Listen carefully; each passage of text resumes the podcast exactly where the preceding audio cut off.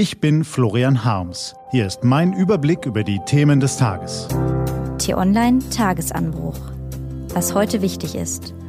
Montag, 9. Juli 2018. Rettungsmanöver, Wirtschaftsforum und Ronaldo-Schlagzeilen. Gelesen von Eva Morlang.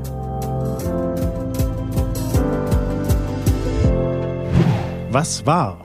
Eine Höhle in Thailand. Zwölf Jungen und ihr Fußballtrainer sind tief drunten im Erdreich gefangen. Die Luft wird knapp, das Wasser steigt. Dramatische Stunden, bangen um Leben und Tod. Hunderte von Helfern sind im Einsatz. Taucher retten einen Jugendlichen nach dem anderen. Fernsehteams und Newsseiten aus aller Welt berichten live. Tote im Mittelmeer. Allein im Juni sind 629 Flüchtlinge ertrunken seit Jahresbeginn mindestens 1412 Menschen. Live-Sendungen, pausenlose Berichterstattung? Nein. Dreierlei fällt auf. Erstens die seltsame Schieflage der Aufmerksamkeit und der medialen Berichterstattung. Hier die Höhle, dort das Mittelmeer. Zwei Dramen, aber nur eines steht im Fokus. Zweitens der vielerorts in Europa verbreitete Irrglaube, es würden irgendwann keine Flüchtlinge mehr kommen, wenn man nur alle ihre Boote abweist. Sie werden selbstverständlich trotzdem kommen, aber sie ertrinken eben, statt gerettet zu werden. Drittens, sich kaum in den Herkunfts- und Transitländern der Flüchtlinge engagieren, aber Flüchtlingshelfer an den Pranger stellen, wie es Italien und andere EU-Staaten tun, ist kurzsichtig und makaber. Wolfgang Löw schreibt im SZ-Magazin, Wer gerade dabei ist zu ertrinken, der ist weder Flüchtling noch Migrant, der ist weder Afrikaner noch Europäer, weder Muslim noch Christ, der ist ein Mensch, der gerade dabei ist zu ertrinken, und man muss alles unternehmen, um ihn zu retten.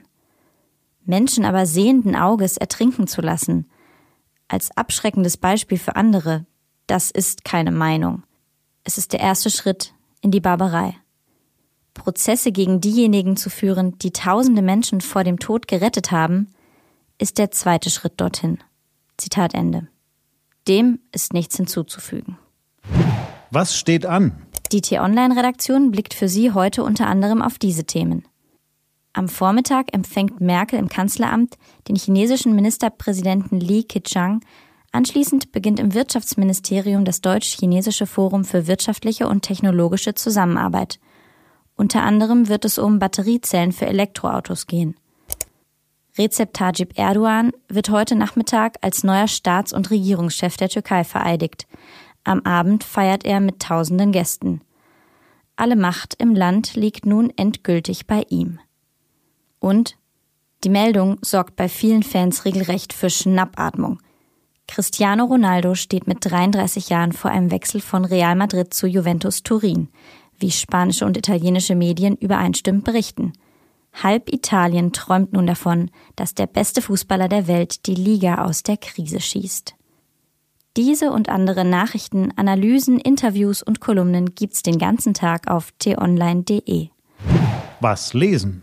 Wenn Sie möchten, unter t-online.de-tagesanbruch gibt es einen Lesetipp für Sie.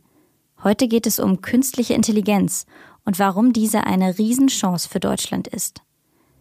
Das war der T-Online-Tagesanbruch vom 9. Juli 2018. Ich wünsche Ihnen einen frohen Tag. Ihr Florian Harms.